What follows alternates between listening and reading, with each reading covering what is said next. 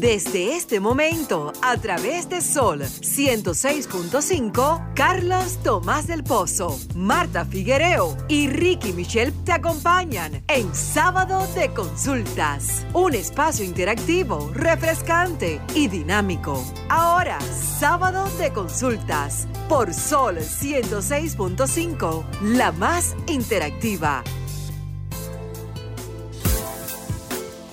Señores, feliz tarde. Bienvenidos a esta nueva entrega de Sábado de Consultas, el interactivo de la orientación a través de Sol 106.5, la más interactiva de la República Dominicana y que llega hasta donde usted se encuentre.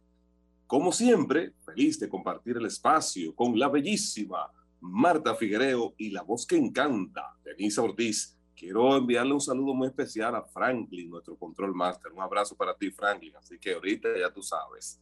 Eh, señores, recuerden nuestras redes sociales. La del programa es arroba ese consulta RD, tanto para Instagram, Facebook y Twitter. Hola, Marta Figuereo, ¿cómo estás? Buenas tardes. Hola, Carlos. Buenas, buenas tardes a todos los oyentes de este de consulta. Feliz de encontrarnos hoy de nuevo. Bueno. Tus redes, Marta, aprovecha ahí, por favor. Me decía acá. Tus redes.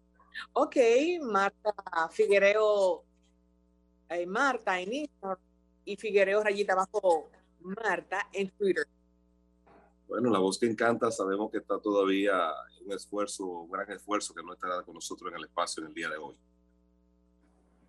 Yo siento que tenemos un eco, Carlos. Sí, eh, tienes que bajar un poquito el volumen de tu dispositivo allá. Ok. ¿Se escucha mejor ahí? Te escuchaba a ti con el eco. Ah, ¿tú, me escuchas a mí con un eco? Correcto. Franklin que nos confirme. Bueno, entonces, Marta, hoy nosotros tendremos para los amigos oyentes también dos conversaciones muy interesantes. En la primera estaremos hablando con el doctor Nelson Ramírez Troche, es cirujano urólogo y en la conversación siguiente será con el licenciado Jesús Pérez Marmolejo, el abogado experto en derecho al consumidor. Hay dos noticias que hay que prestarle atención. Una de ellas es que Salud Pública emitió hoy sábado una alerta preventiva epidemiológica por la circulación en Estados Unidos. ¿Sí me escuchas? El doctor que ya está conectado me comenta que sí, que los dos nos escuchamos con un eco. A ver qué Franklin puedes hacer desde cabina con esto. Ok, vamos entonces a una, a una breve pausa y, y enseguida retornamos, ¿de acuerdo? En sábado de consultas, cápsula de marketing. La pandemia ha dejado cambios evidentes en la relación entre marcas y consumidores. En general, nos hemos vuelto más exigentes y escépticos con lo que proponen es una de las conclusiones que se desprende del informe Tendencias del Consumidor 2022 elaborado por el área de Consumer Engagement. El documento identifica las 10 trends más relevantes de los próximos meses a partir del análisis del Big Data en los 12 países en los que está presente la consultora. En total, se han interpretado, gracias a las capacidades del Deep Learning, más de 31 millones de tweets de casi 8 millones de perfiles y 50 compañías globales. A partir de esta completa información se extrae, por ejemplo, que el impacto emocional que el COVID ha dejado en el consumidor se traduce en un aumento de la incredulidad sobre el discurso del propósito en la búsqueda de marcas que impulsan la felicidad y el confort. En sábado de consultas, cápsula de marketing. Estás escuchando Sábado de consultas por Sol 106.5, la más interactiva. Retornamos al interactivo de la orientación, sábado de consultas. Espero que ahí Marta no se escuche el eco, ¿verdad? Sí, se escucha por debajo. Ah, caramba, bueno. Y, me siento que hasta yo también me escucho. bueno, vamos entonces a intentar hacerlo de la mejor manera posible, sin tener que molestar a la audiencia. Tenemos creo que el invitado conectado ya, ¿verdad?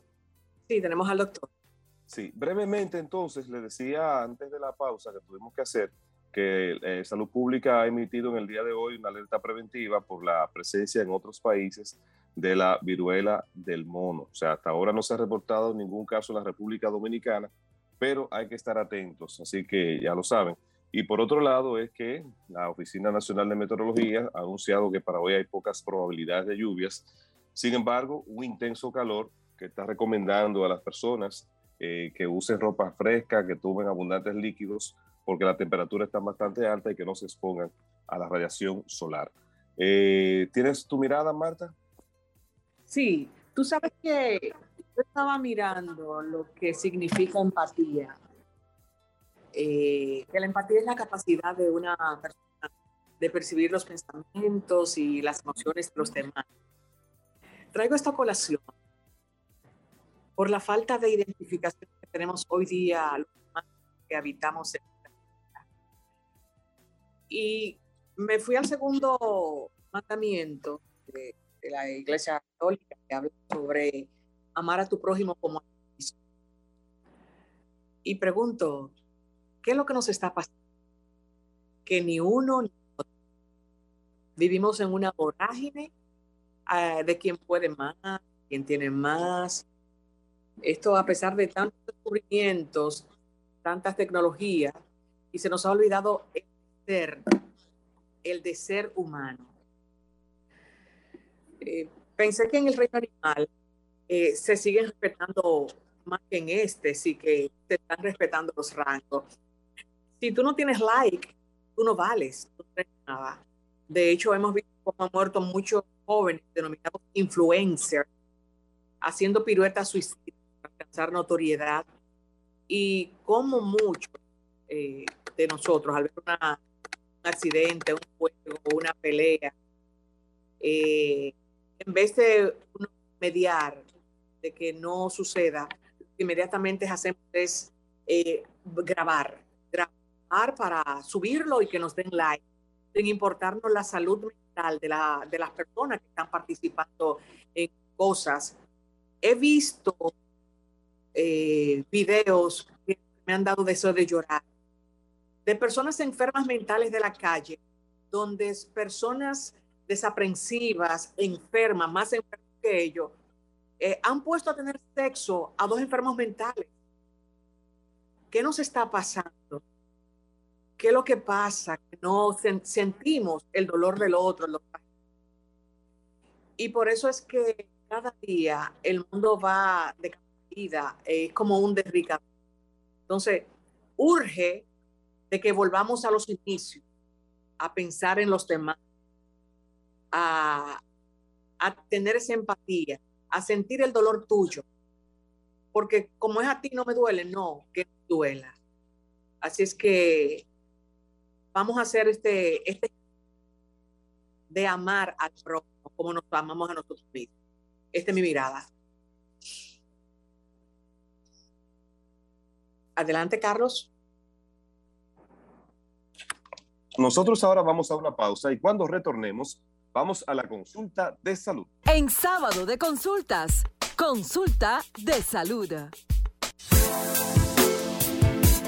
Al interactivo de la orientación. Recuerden que sin salud no hay felicidad ni economía familiar que resista. Y es por eso que nuestro espacio se enfoca en la orientación. Vamos a conversar ahora con el doctor Nelson Ramírez Troche. Él es cirujano urólogo con quien conversaremos sobre las vías urinarias y con mayor énfasis en los riñones. Feliz tarde, doctor. ¿Cómo está usted? Bienvenido a Sábado de Consultas. Carlos, muchísimas gracias por esta invitación. Un placer estar compartiendo con ustedes ahora.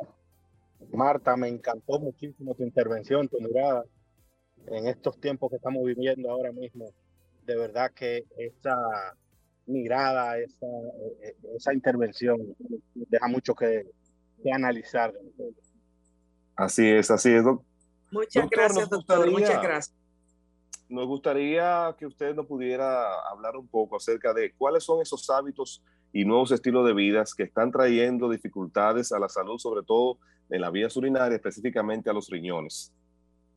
Bueno, yo diría que el más importante de todos es la, la poca hidratación que nosotros estamos teniendo. Eh, el mejor amigo de nosotros y de nuestros riñones actualmente está comprobado científicamente es la ingesta de agua, la ingesta de líquido. Yo por eso siempre le digo a mis pacientes, cualquier tratamiento que yo te vaya a indicar, si no vas a tomar agua, mejor ni lo hagas. Entonces, obviamente, muchas cosas que se pueden añadir a esto, que si interrumpir los hábitos tóxicos como el fumar, el sedentarismo, obviamente hacer ejercicio es algo que ayuda, pero yo diría que para el cuidado de los riñones, que se acaba hace un par de meses de cumplir o de celebrar el Día Internacional Mundial del Riñón, yo diría que el principal hábito que nosotros debemos tener es consumir mucha agua. Solo, agua, doctor, entonces, porque la tendencia de este estilo de vida moderno implica, por ejemplo, que hay personas que tienen el hábito de consumir refrescos, bebidas alcohólicas como vino, cervezas, etcétera, para acompañarlos con la comida, básicamente, y lo hacen de manera recurrente. ¿Este tipo de alimentos, este tipo de consumo de líquidos afecta a los riñones? Sí, claro que sí. está más que comprobado que el consumo de alcohol, el consumo de refrescos, no solamente los riñones, sino también el metabolismo en sí, los afecta. Nada sustituye el agua. Lo ideal es tomar agua. Pero yo siempre le digo a mis pacientes, bueno, si no vas a tomar agua, bueno, está bien, me conformo con, con otro líquido que vaya a reponer los electrolitos y todo eso. Pero lo que yo prefiero siempre es agua. Nosotros estamos eh, conversando con uno de los especialistas más temidos en, en el género masculino. Yo pienso que solamente un 5% son los que van al médico regularmente, a donde el urólogo, por ciertas situaciones, ¿verdad, doctor? Eso lamentablemente continúa siendo una realidad, eh, más en nuestra cultura, que lamentablemente sigue siendo una cultura machista, por así decirlo. El hombre no va solo al médico regularmente, aunque esto es una conducta que se ha ido modificando en los últimos años gracias a campañas de educación, de sociedades médicas especializadas, especialmente urología. Pero el hombre solo por su cuenta difícilmente vaya, aunque ha ido en aumento. Generalmente va o porque lo lleva una hija, o porque lo lleva la esposa, o porque lo lleva la pareja. Eh, o cuando ya el problema está avanzado, que ya él sabe que tiene un problema, y dice, no, mira, yo tengo que perder miedo y algo. Pero lamentablemente es una realidad, como tú decís. Con relación a lo, a lo de los cálculos renales, doctor, ¿existe algo que lo produzca? Si es solamente tomando agua, usted puede evitarlo. O si existe algún medicamento, eh, que la persona esté en, una, en un training o en, en algo que, que, tenga que ver, eh, medicamentos que le puedan afectar a su riñón y produzcan estos cálculos renales. Sí, evidentemente sí, Marta. Estamos hablando quizás del de los principales motivos de consulta a nosotros los urólogos y por qué no a los nefrólogos. Yo entendería que, bueno, todo el mundo sabe que el cálculo renal es lo que la gente le llama piedra en los riñones o litiasis renal, son simplemente depósitos duros de minerales y sales que se forman dentro de los riñones. ¿Y por qué se forma esto? Bueno, precisamente porque están en alta concentración en la orina, en una orina que está muy concentrada, que no está diluida, principalmente por la falta de hidratación. Entonces, ahí volvemos a la primera pregunta que me decías. La mejor manera de evitar este padecimiento, de evitarlo, es buena hidratación y mantener siempre la orina diluida. Porque, ¿qué es lo que pasa? Los cálculos renales se producen cuando la cantidad de sustancias que forman los cristales, como pueden ser que el calcio, el el ácido úrico, en la orina es mayor que la cantidad de líquidos que diluyen estos cristales. Entonces por eso se van formando y se van agregando hasta que se forman unas piedras grandísimas, piedras de 5, 6, 4 centímetros, que ocupan básicamente todos los conductos renales, toda la tubería que va por dentro del riñón, para que así me entiendan. Doctor, a propósito de la pregunta que le hizo Marta, que es una pregunta que es un poquito mortificadora para el caso de los, de los hombres. Dentro de los avances tecnológicos que se ha tenido, por ejemplo, hasta ahora el tacto rectal sigue siendo la forma más segura de determinar si hay alguna anomalía en la próstata. Mira, lamentablemente, Carlos, continúa siendo una piedra angular en el diagnóstico de cualquier enfermedad prostática, no solamente cáncer, que es a lo que más tememos, ¿verdad? Eh, yo tengo muchos pacientes que se acercan a la consulta y me dicen, ah, no, doctor, yo me hice el examen de la próstata este año. Y cuando pregunto, ¿pero qué te hicieron? Ah, no, me lo hice en sangre. Y lamentablemente es una idea errada que tenemos porque el examen de sangre no sustituye hoy en día, hoy en día perdón, el tacto rectal. el examen de sangre viene a complementar el examen físico O sea, ninguna prueba, ni examen de sangre, ni sonografía, ni ningún tipo de imágenes sustituye al otro, sino más bien que se complementan. Y el tacto rectal sigue siendo la piedra angular en el examen físico para identificar o diagnosticar cualquier tipo de enfermedad prostática. Yo puedo identificar inflamación, infección, cáncer de próstata, crecimiento prostático, lo que le llaman hiperplasia. O sea, son muchos los diagnósticos que yo puedo hacer con esa simple herramienta. Por eso no se sustituye todavía. Ok, interesante. doctor, ¿lo que valores debe manejarse, por ejemplo, cuando se hace la prueba PSA en sangre, que debe ser, le, puede indicar a usted como una alerta de que pudiera haber alguna otra cosa? Eso es una muy buena pregunta. ¿Por qué? Porque generalmente nosotros vemos que los rangos normales que presentan los laboratorios van de 0 a 4. Entonces hay pacientes que ven este valor en 3.9, en 3.8, en 3.7 y se olvidan y dicen, ah, yo tengo el PSA normal. Estamos hablando del PSA, que es un antígeno prostático específico. Y se olvidan de eso, no van al urólogo, pero la realidad es que existe un PSA ajustado a la edad y ajustado incluso a la raza. ¿Ok? Dependiendo de la edad, el valor óptimo del PSA baja incluso un poco. No necesariamente debe llegar a 4, sino a 2.5. Entonces ya en un paciente de cierta edad, por encima de los 65 años, cuando yo tengo un PSA por encima de 2.5 nanogramos por mililitro, ya yo tengo que tener algún tipo de alerta. Entonces, por eso es importante no solo llevarse, ahí vamos otra vez a la pregunta anterior, no solamente llevarse los exámenes complementarios, que son el examen de sangre o la sonografía, sino también hacer una buena evaluación física que incluye, lamentablemente, volvemos a la pregunta anterior, el tacto rectal.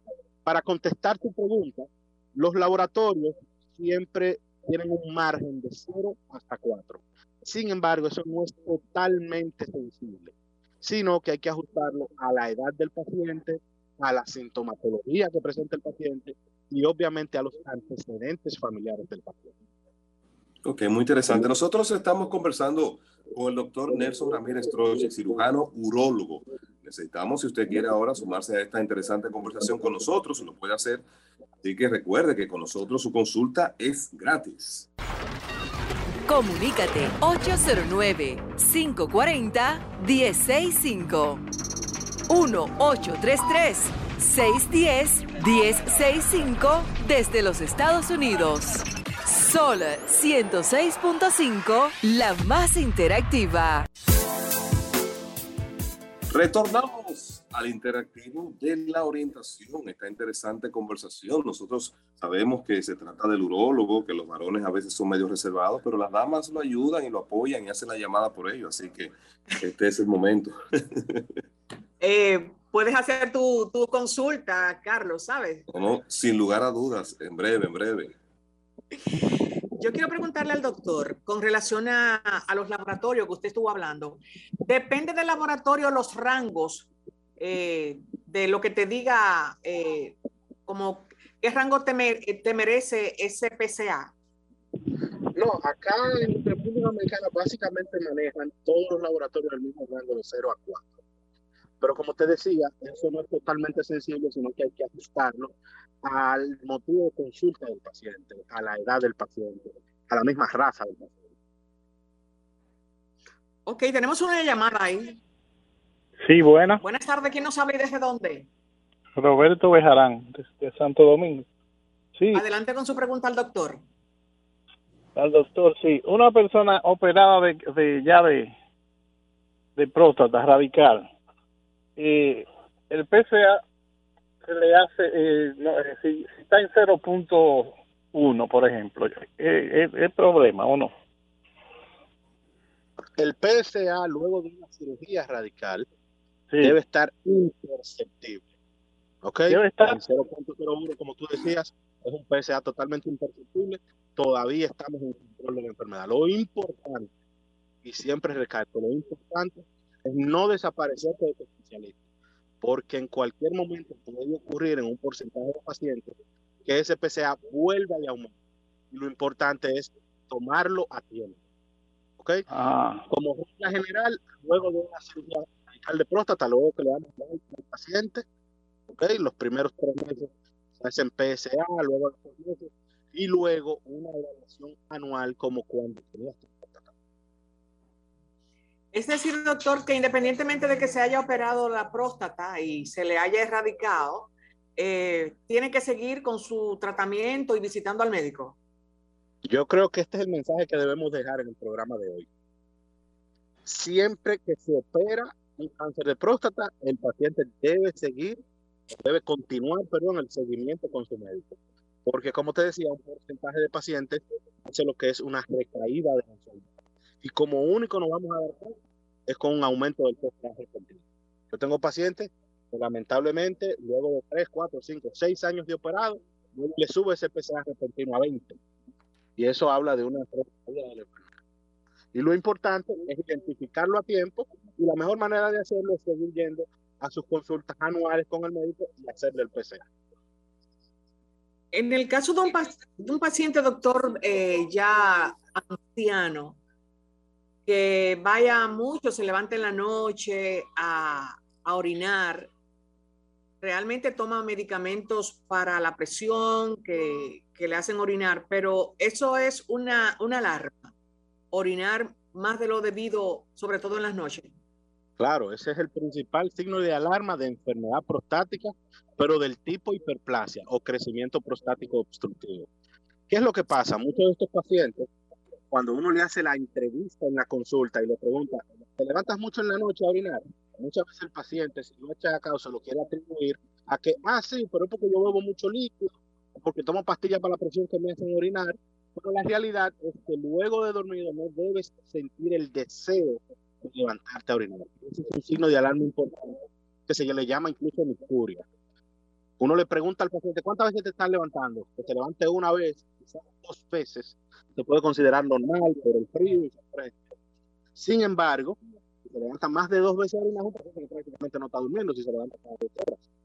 Entonces eso es un signo de alarma. Y ocurre generalmente porque hay una obstrucción del tracto de salida vesical, o sea, de la salida de la vejiga, por crecimiento prostático. En el momento en que la vejiga está más relajada, que en la noche, entonces empieza a contraerse y empieza a darle ganas de orinar al paciente en la noche. Tenemos una llamada. Que también viene y dice, Doctor, yo me mojo casi los pies porque estoy orinando, cuando estoy orinando. el chorro se vuelve débil. O doctor, yo termino de orinar y tengo que volver al ratito al baño porque siento que no vacía completamente. Esos síntomas que estamos hablando, el que preguntó Marta, levantarse mucho en la noche, chorro débil o micción interrupta que tiene que volver o sensación de vaciar se engloban dentro de que se llama síndrome obstructivo urinario que es sugestivo de obstrucción por crecimiento prostático. Tenemos un contacto. Feliz tarde. ¿Quién está con nosotros y desde dónde? Hola. Hey, saludo de Santo Domingo Oeste. Ramón le habla. Adelante, una Ramón, pregunta, Una pregunta para el doctor. Doctor, los pequeños herpes que salen en la parte genitales del hombre, realmente, ¿cómo uno puede controlar esa enfermedad realmente? Porque sale de vez en cuando y así, y no sé cómo controlarla. Mira, lo primero es identificar si de verdad es un herpes. Eso se hace por características. Al observar la lesión, realmente son lesiones vesículas que se agrupan por encima de una placa enrojecida. Y si es herpes, en la etapa aguda, que es cuando está manifestando la enfermedad, es poner antivirales. ¿ok? Eso necesitan una consulta con el urólogo, pero yo diría que la parte más importante es entender lo que es la epigenética. Este tipo de enfermedad, al ser un virus de ADN que está dentro de tu cuerpo, se va a manifestar muchas veces cuando tengas situaciones de estrés. Por eso hay pacientes cuando manejan estrés, de una vez le aparecen las plantas. Eso es el mismo herpes o es otra clase de herpes que sale también en los labios, en la boca. Tú te fijas que cuando estás manejando estrés, cuando hay episodios de fiebre. Doctor, nos consultan por las redes. Eh, ¿Por qué casi siempre las pastillas del azúcar suelen afectar los riñones? No es las pastillas del azúcar, yo diría más que es la azúcar. O sea, es la diabetes que tiene como un efecto secundario afectar o producir lo que se llama nefropatía diabética. ¿Ok? Por eso es importantísimo a esos pacientes diabéticos mantenerle la glicemia controlada, una glicemia controlada por debajo de los 80 para evitar daño renal. Doctor, retomando a su explicación sobre lo de la próstata hace, un momentito, eh, personas jóvenes que utilizan esteroides porque hacen ejercicio, utilizan otro tipo de hormonas, ¿qué efecto puede tener eso en la próstata en personas que quizás pudieran ser saludables, pero al estar ingiriendo este tipo de sustancias, pues le cambia el organismo? Evidentemente, existe evidencia científica de que el uso de esteroides, principalmente anabólicos, afecta más que la próstata propiamente dicho, el eje hipotálamo, hipófisis gonadal. O sea, te va a afectar desde el hipotálamo, desde el cerebro, la secreción de las naturales que necesita el hombre, y eso se va a reflejar en la función gonadal, que es la función de los testículos, el pene, la próstata, donde vamos a tener un paciente que va a padecer de impotencia, de infertilidad, de disfunción por el uso abusivo de sustancias. En el caso de, del problema de la, del PCA, doctor, ¿a qué edad promedio el hombre puede asistir a su médico para ir cuidándose? Si se ha, si se ha bajado el rango de edad o hay una edad específica. Eso es una pregunta muy interesante, Marta, y creo que es otro, otro take-home message que debemos tener. La edad actual en la que se recomienda la primera evaluación urológica siempre y cuando el paciente no tenga ningún tipo de antecedente familiar, es decir, mi papá no sufrió de cáncer de próstata, ni mi abuelo, ni un hermano, es a los 45 años. Obviamente, si hay un antecedente familiar, como hay una alta carga genética en este tipo de enfermedad, se recomienda bajar a los 40 años. Doctor, ah, entonces, una persona de 35 años en adelante ya debe comenzar pensando a esas consultas preventivas. ¿Es así? Debieran, debieran empezar por educación e identificar temprano cuáles serían los síntomas o signos de alarma. Que si levantaste mucho orinar, que si problemas de disfunción eréctil temprano eh, y ese tipo de cosas. Ok, la disfunción era... Sí, Marta. Siempre tiene llamada, Carlos. No, no, no, no, adelante. Yo le, yo pensaba, doctor, que todas las sociedades de, de las carreras, sí, sociedad de pediatría, los ginecólogos, sobre todo los, ginecólogos, tenemos más o tienen más eh, publicidad para lo que es el cáncer cérvico, eh, cérvico uterino, todos estos cánceres. Pero en el caso de los hombres, no sé si es porque la edad de visitar al urólogo para saber si tiene problema con la próstata es más lenta, es más tímida, mejor dicho. Sí, tú tienes razón, es algo con lo que yo vengo peleando hace muchísimo tiempo. Eh, si tú te fijas, en octubre tenemos la celebración del mes del cáncer de mama, donde todas las instituciones públicas le ponen luces rosadas, eh, celebramos muchísimo, o perdón, informamos muchísimo acerca del cáncer cervicouterino. Sin embargo, no ha habido una eh, promoción de la salud en cuanto al cáncer de próstata. En los últimos años eso ha cambiado. No es por, no es por ningún motivo político, pero ahí está el programa de la primera dama de Uniendo Voluntades, que están haciendo un trabajo extraordinario con el cáncer de próstata se está celebrando en el mes de noviembre el Día Mundial del Cáncer de Próstata y aquí también lo celebramos utilizando el lacito azul.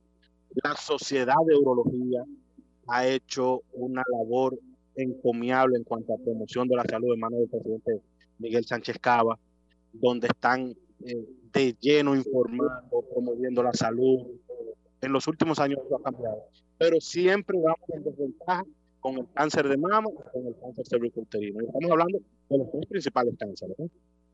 De hecho, doctor, también en, en, en la educación eh, sexual, eh, realmente temas que se dan en las escuelas, cuando se va, siempre se va más por el lado femenino eh, que el masculino con relación a eso, a, a las alertas de cáncer de próstata. Y de hecho, como la pregunta que le hizo el oyente, con relación a los herpes. Hay diferentes tipos de herpes y cómo trabajar con eso, también con, el, con los varones. Totalmente, es un asunto, es un asunto de sociedad. Eh, la sociedad está más enfocada, como tú decías, en educación sexual hacia las niñas, los varones lo dejan por fuera. Es un asunto quizás de sociedad que debemos empezar a cambiar y estamos en eso ahora.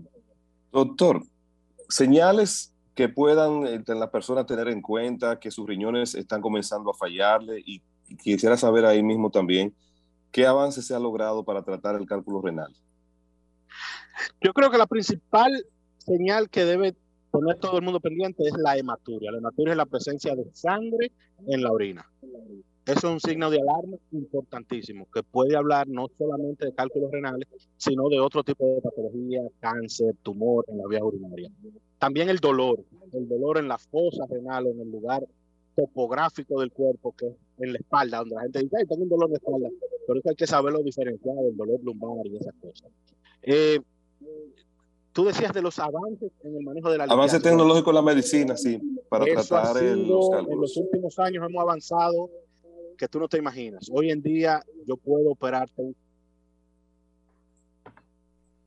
Como la pandemia, como el, COVID está envuelto en, toda, en todas las partes, ¿Qué afección ha tenido el COVID también con los riñones? Porque hemos escuchado y leído con relación al corazón, a los pulmones, que es lo primero que, que, que abarca, y los riñones. Una de las principales manifestaciones cuando salió la enfermedad fue la cistitis. Y por eso los urólogos se involucraron muchísimo en el manejo del COVID. Se describió que causaba una cistitis, una inflamación de la vejiga.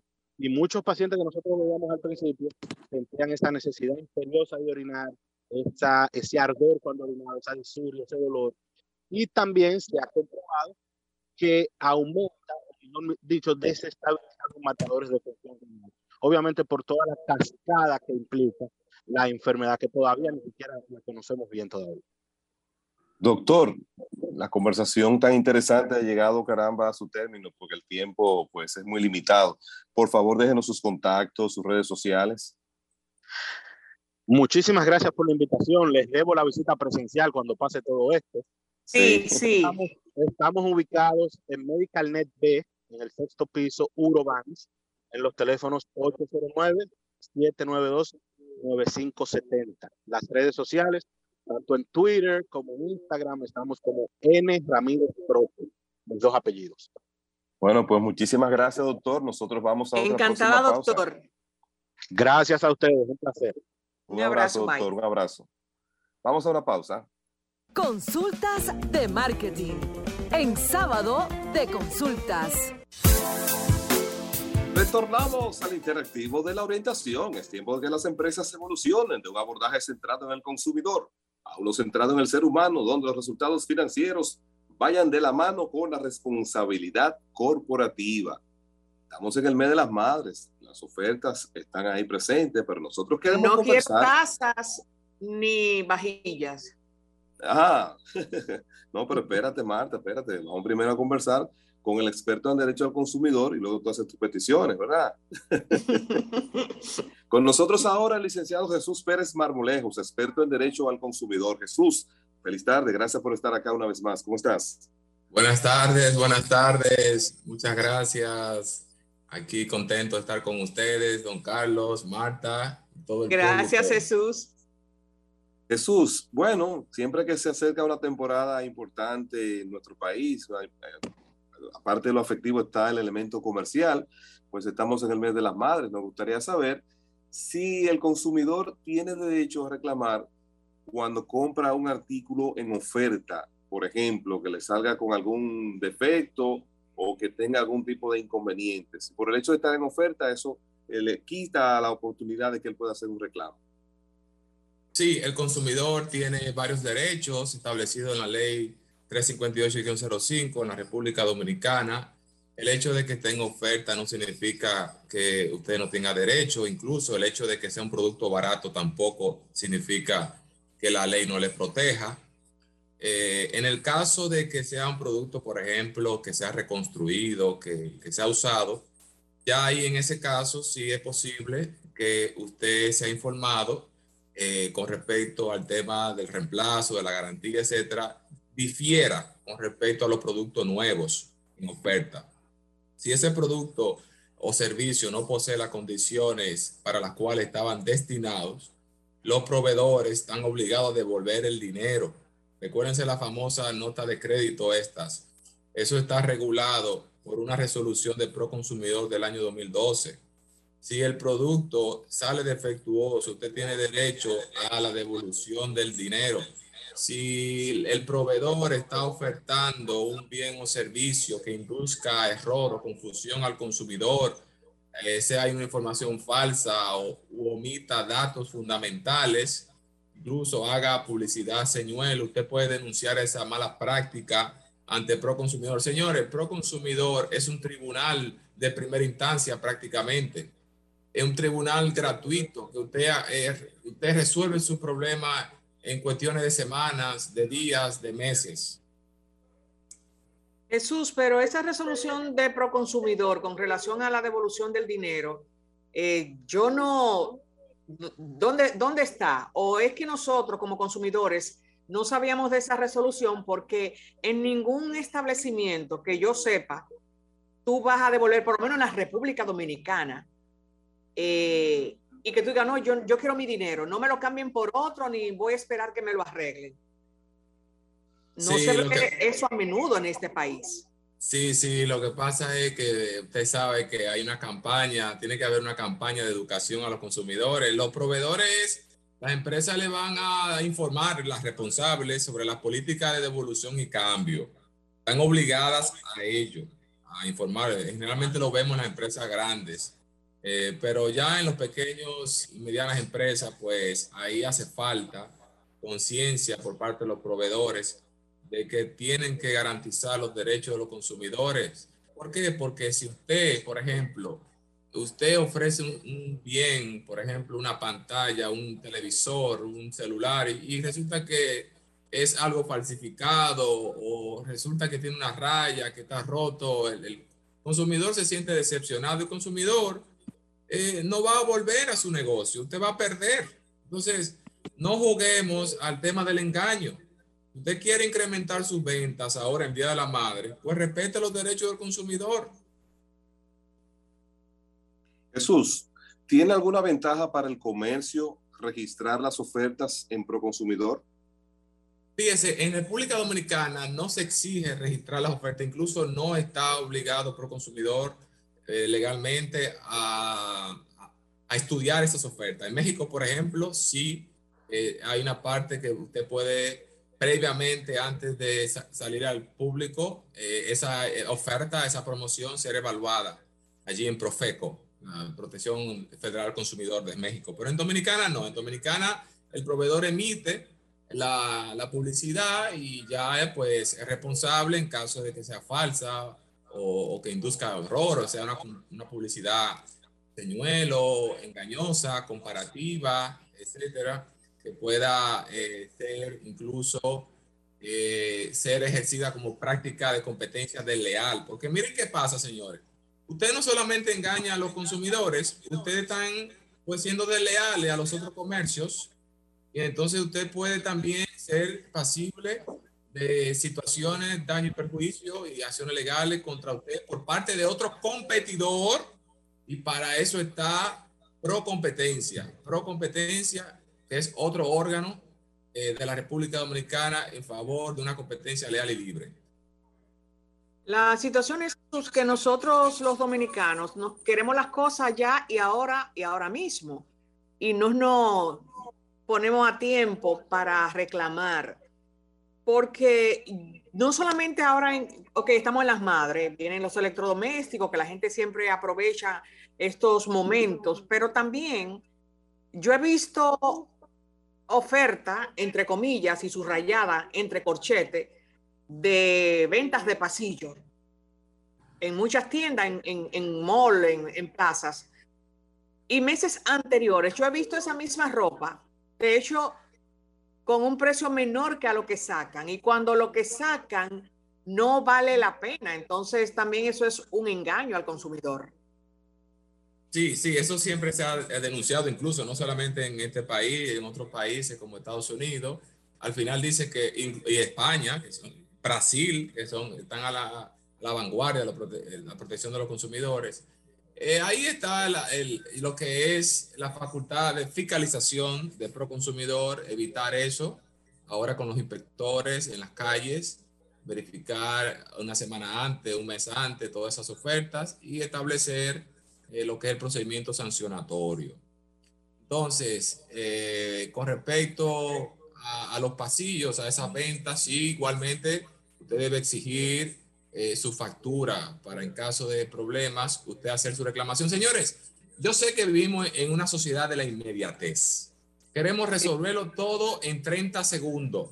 Sí, bueno, eh, a nivel de reclamaciones es imposible eso, lamentablemente. Usted puede prevenir el conflicto, pero en caso de que ocurra, usted con una sola llamada a Proconsumidor ya Proconsumidor se pone en órbita. Usted va a la página web de Proconsumidor, carga la factura y hace la reclamación en menos de cinco minutos. Proconsumidor manda, llama al proveedor y llegan a un acuerdo, incluso antes de ir a las instalaciones Proconsumidor. ¿Qué, qué tribunal jurisdiccional le va a encargar hacer eso? ¿Eh? Porque usted no, no, quiere ir a la justicia. Usted no va a ir a la justicia por un electrodoméstico. Yo he habido casos de un televisor casi 100 mil pesos que llega al establecimiento del consumidor y está roto. Entonces, y está financiado. Entonces, usted tiene abajo 100 mil pesos, hacer una reclamación, etcétera, ir a la justicia, perder tiempo. El proconsumidor está ahí para llegar a acuerdos, tratar de que lleguen a acuerdos las partes en esa transacción comercial. Jesús, colocándonos en el centro de la, de la cuerda, sin irse al extremo del consumidor ni al extremo del comercio ¿Te ha tocado a ti alguna vez manejar un caso de un, un consumidor que haya hecho una compra y que entonces luego vaya a reclamar de manera caprichosa, sin tener defectos, sin tener motivos eh, aparentes, porque a veces no lo expresan? Eh, y simplemente lo que quiere es, después de un defectos, quizá uno dos tres días, devolverlo y que le devuelvan su dinero. En ese caso, por ejemplo, ¿cómo el comercio tiene, se puede proteger en ese sentido? No, porque ahí está la política de cambio y de. Si el producto no tiene un defecto, el proveedor no está obligado a, claro, si lo manifiesta, debe manifestarlo en la política de cambio eh, de su comercio, no está obligado a devolver el dinero. En ese caso, si no hay un defecto, si el, producto cumple con las condiciones por las cuales fue ofertado y comprado, no está el, el proveedor. Hay derechos también para el proveedor. Hay consumidores abusivos en ese caso no me ha tocado, que yo recuerde ahora mismo, generalmente yo procuro por casos de injusticias eh, y siempre pues trato de llegar a acuerdos eh, como abogado transaccional. Sí. En el caso, en el caso yo eh, estuve mirando unas ofertas de una nevera y fui a diferentes centros comerciales y apareció una oferta espectacular en otro centro y me decían, en un año empieza el servicio del electrodoméstico. Pero a la hora de llevarme el electrodoméstico donde lo, a quien lo compré, no me dejaron la garantía, es decir, de que yo pudiese reclamar si pasara algo. Sí, eso pasa, eh, que el proveedor no le entrega el documento de garantía y también pasa que el proveedor lo refiere a otro comercio. Como, no, ellos son los responsables de la garantía, vete a donde ellos. No, la ley no dice eso. La ley no dice eso. Incluso aunque no le entreguen nada, usted con su factura, ya usted tiene respaldo de garantía por la ley, por la jurisprudencia dominicana. Eh, dependiendo del producto, claro. Eh, hay bienes inmuebles, bienes muebles, puede no, yo guardé, yo guardé la factura por si cualquier cosa, realmente. Correctamente, muy bien. Ya con la factura se demuestra un producto nuevo y esa garantía, señores, recuerden, la mayoría de los productos de República Dominicana son importados. Se aplica la garantía de origen. Si el fabricante da un año, dos años, tres años, el proveedor dominicano local debe cumplir con el mismo plazo de garantía del fabricante. Lo dice la ley. Jesús, Veo casos que se dan con mucha frecuencia. Tú sabes que el tipo de papel que se utiliza hoy en día para, para imprimir las facturas es un papel térmico, que con el calor eso se borra con, con, ya a poco tiempo se borra. Me gustaría saber si el comercio te pide tu número, tu nombre, tu número de cédula al momento de hacerte el registro para hacerte la venta y la garantía. Eh, no existe ahí como una brecha, un vacío, porque si tú no llevas, no llevas la factura, entonces no quieren eh, aceptarte la reclamación del producto cuando ellos tienen en su base de datos el registro. Eh, ¿Qué se pudiera hacer en ese caso? Sí, es una muy, buena pregunta. Fíjense, eh, si se la ponen en China, un juez podría ordenar que ese proveedor emita esa factura si se le da eh, esos elementos de que él acudió a ese establecimiento. El principio de prueba por escrito, le dicen los, los juristas.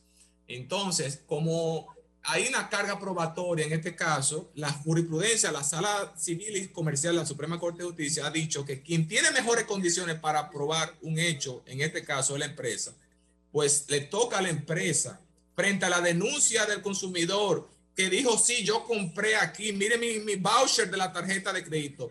Entonces le toca a ese proveedor emitir esa factura y cumplir con la garantía. Oigan qué interesante, no se ha dado, pero estamos eh, dispuestos a que se dé.